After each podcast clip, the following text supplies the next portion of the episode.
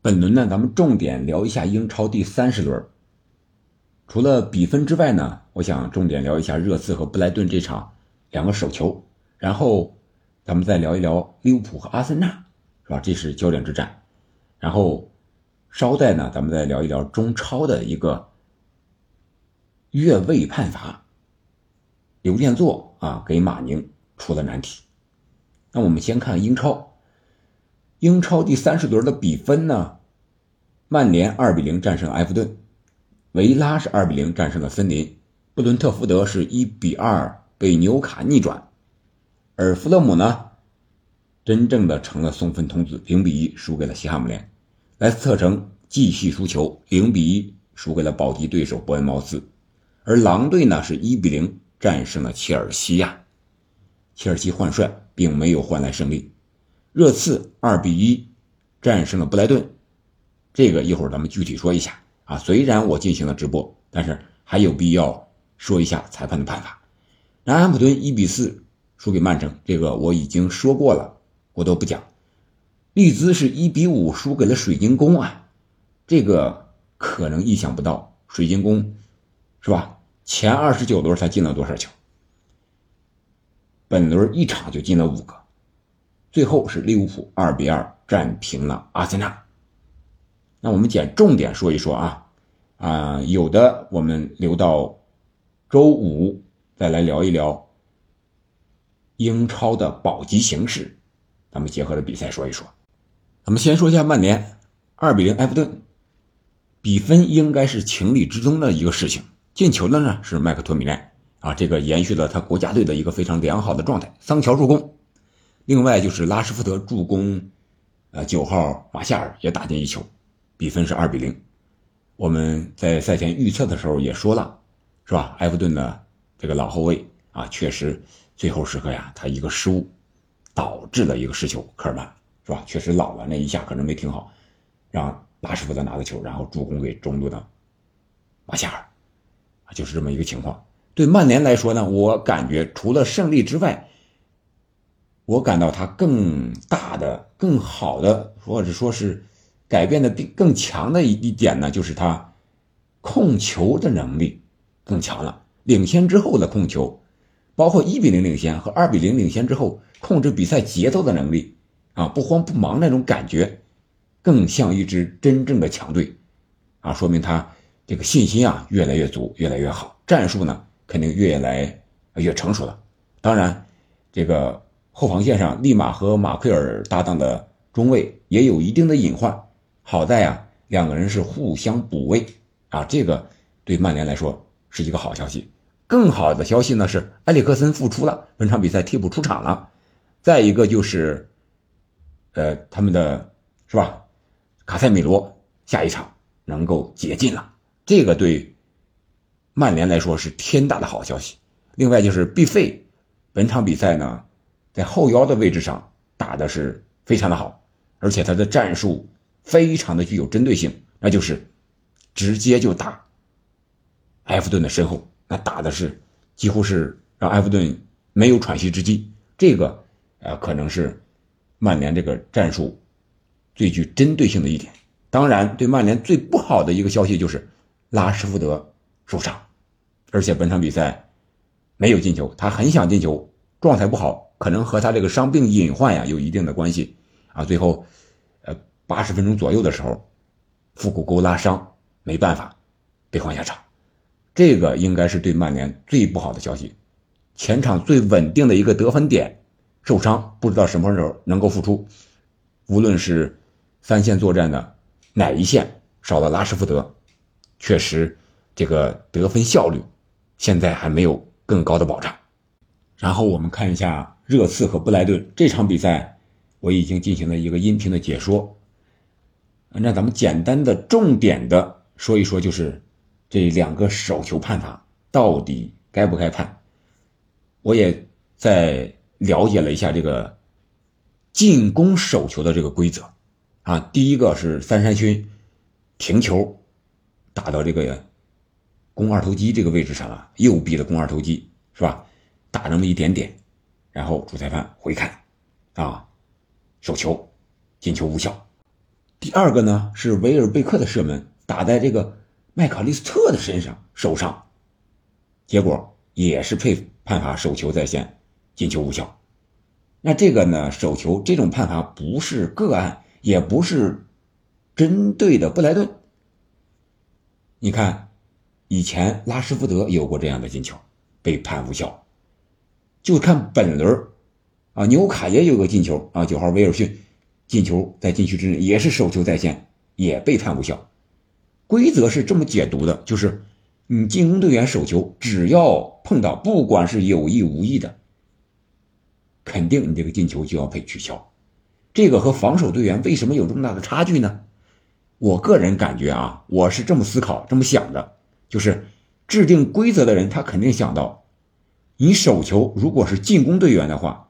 他可能有意的情况是比较多的，当然，本场比赛布莱顿第二个进球，麦考利斯特那个是属于例外，不属于这个范畴。而在防守的时候呢，防守时的手球在禁区之内啊，特别是他肯定无意被动的情况下更多。当然，那年的世界杯，苏亚雷斯那种手球也是例外啊。当然，这种例外非常明显的例外，啊是。现在的这种科技手段是完全能够看得清楚的，所以说，他这么规定了一下，进攻手球和防守手球是非常有很大的区别的。防守手球的时候，他要区分各种情况，看看你是不是有意无意，还是到底是躲不开了，是到底什么情况啊？看是判点球还是不判点球。而对进攻手球呢？无论什么情况，一律判为无效，因为这个你确实不好判断你是有意的还是无意的，对吧？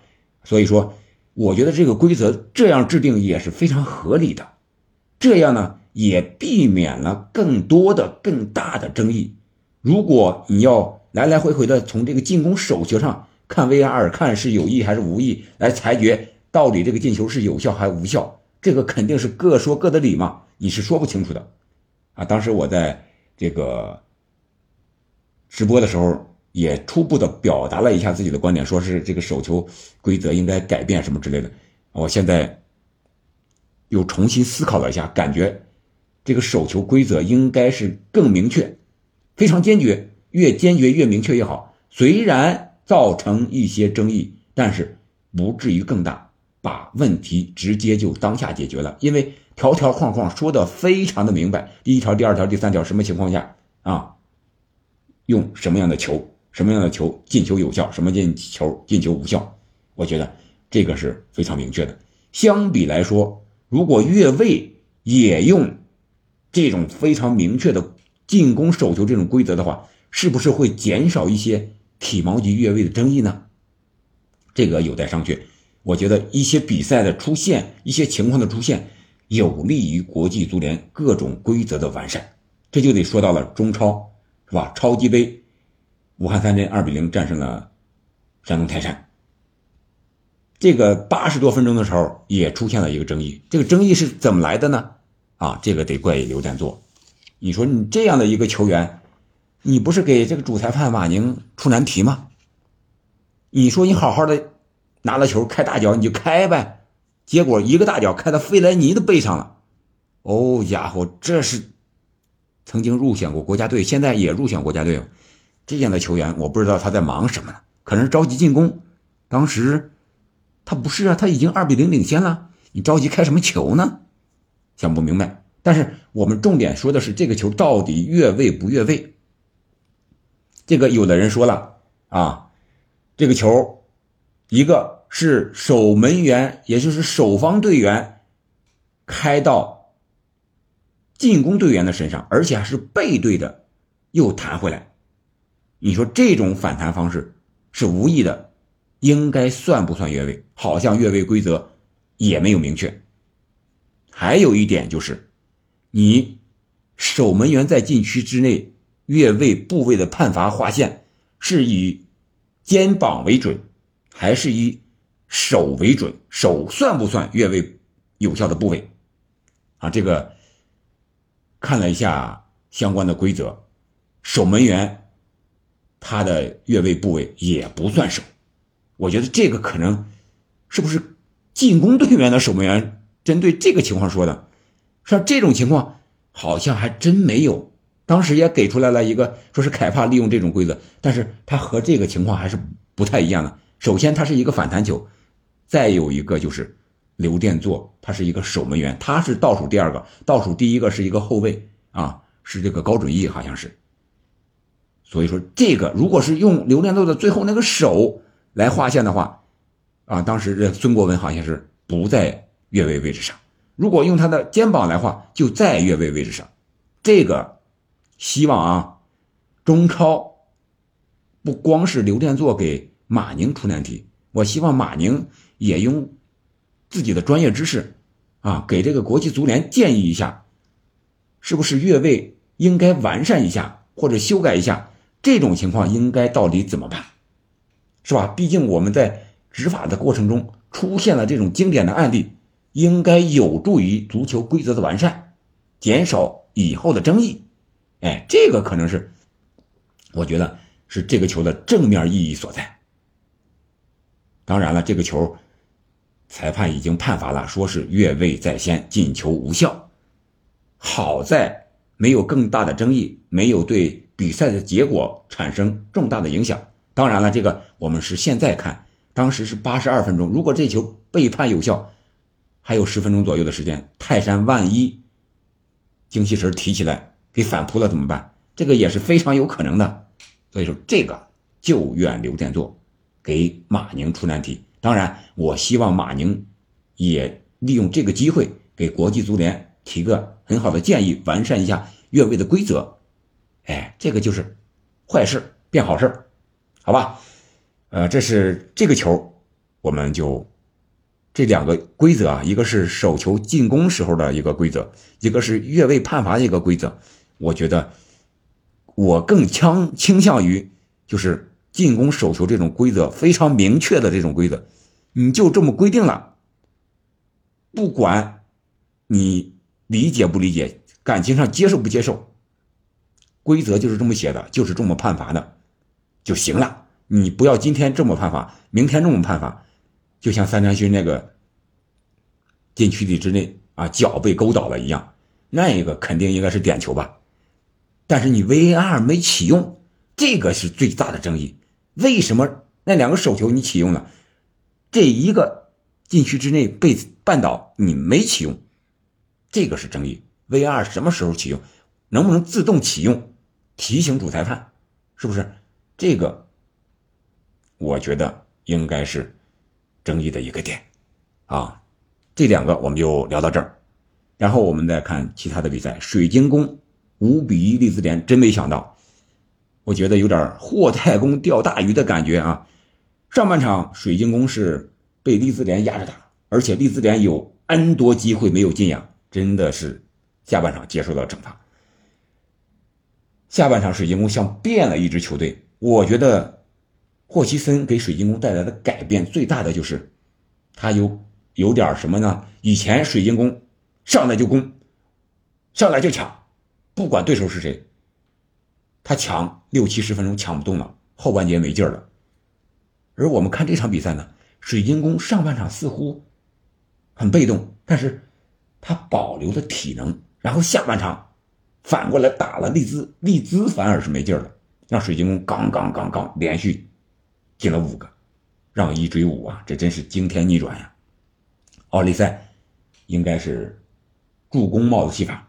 啊，而且这个阿尤也是梅开二度，好多没进球的都用过这场比赛而进球了，啊，这样的话，在保级之路上，霍太公带领水晶宫有可能会提前上岸。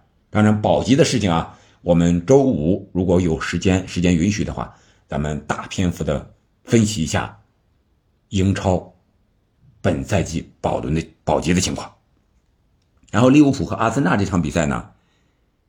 阿森纳是被利物浦相当于绝平吧？阿森纳上半场是吧？早早的二比零领先了，二十分钟不到二比零领先了。但是利物浦呢，我感觉啊，克洛普也在改变，也在调整自己的战术。他也用了一个边后腰，而且是阿诺德，人挪活，这句话我相信。但是阿诺德放在边后腰位置上呢，还不是特别的好。如果我是克洛普，我就用他再向前弄个边前卫。阿诺德出球能力、传球能力非常强，他是个人单防能力不强，所以说你就用他主攻回来协防，打三中卫也好，四后卫也罢，是吧？让他当协防那个角色，他还是能够胜任的。你让他打主防，我觉得不行。他不是防守不行吗？我就不让他防守，或者是让他参与协防，行吧？你看科纳特那防守多硬啊！啊，利物浦为什么能够逆转？就是因为利用了硬度，硬度体现在哪儿？就是上身体。落后之后没办法，科纳特你看防热苏斯，防马丁内利，就是啊，大人打小孩那么一样，你给我倒吧，马丁内利直接倒地了。你给我断停，身体往这一横，那球就停下了。人就过去了，是不是？我觉得这个是利物浦他目前应该找的一个状态。这场比赛虽然没赢啊，但是利物浦的精气神回来一点了。我之前说过，利物浦需要一场借尸还魂的比赛。阿森纳是最好的对手，但是能不能呢？这场比赛看，至少打出了七八成来了。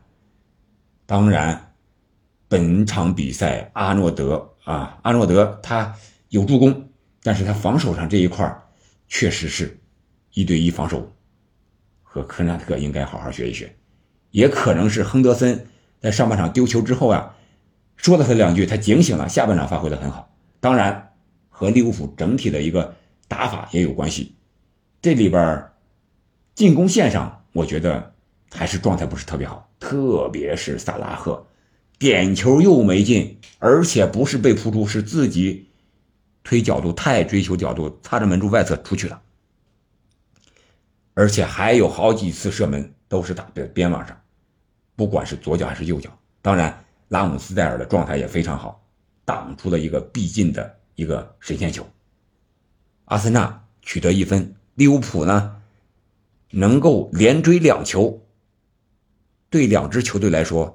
可能都不是特别坏的事情。虽然说阿森纳这边距离曼城多赛一场领先六分，而且曼城和阿森纳还有一场直接交锋。曼城现在几乎就是不会丢分，遇见谁他只要想赢，从理论上讲，从阵型、板凳厚度、打法上讲，应该都没有问题。那就看阿森纳和。曼城直接交锋，应该是四月二十七号，好像是这场比赛，这个时间，阿森纳我感觉只要一分就够了，但是这个一分确实真难拿呀。如果你两回合都输了，如果算小分的话，那阿森纳也是非常吃亏的。所以我说这场比赛是不容有失的。而对利物浦来说呢，他似乎找到了这种啊复苏的一个迹象。但是他能保持多久？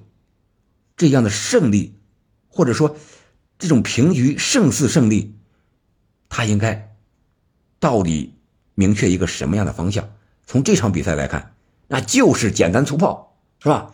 简单粗暴对付你这种传控型的球队，非常的管用。你就是各种传中嘛，四十五度炸也好，下里传中也好，靠着头球赢就行了，进就行了，对不对？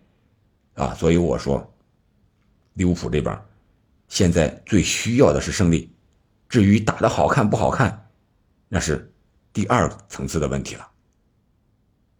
这就是第三十轮英超一个简单，咱们聊一聊重点的几场比赛，几个焦点关注的话题啊。顺带咱们再提了提中超的超级杯，好吧？本期节目我们就聊到这儿了。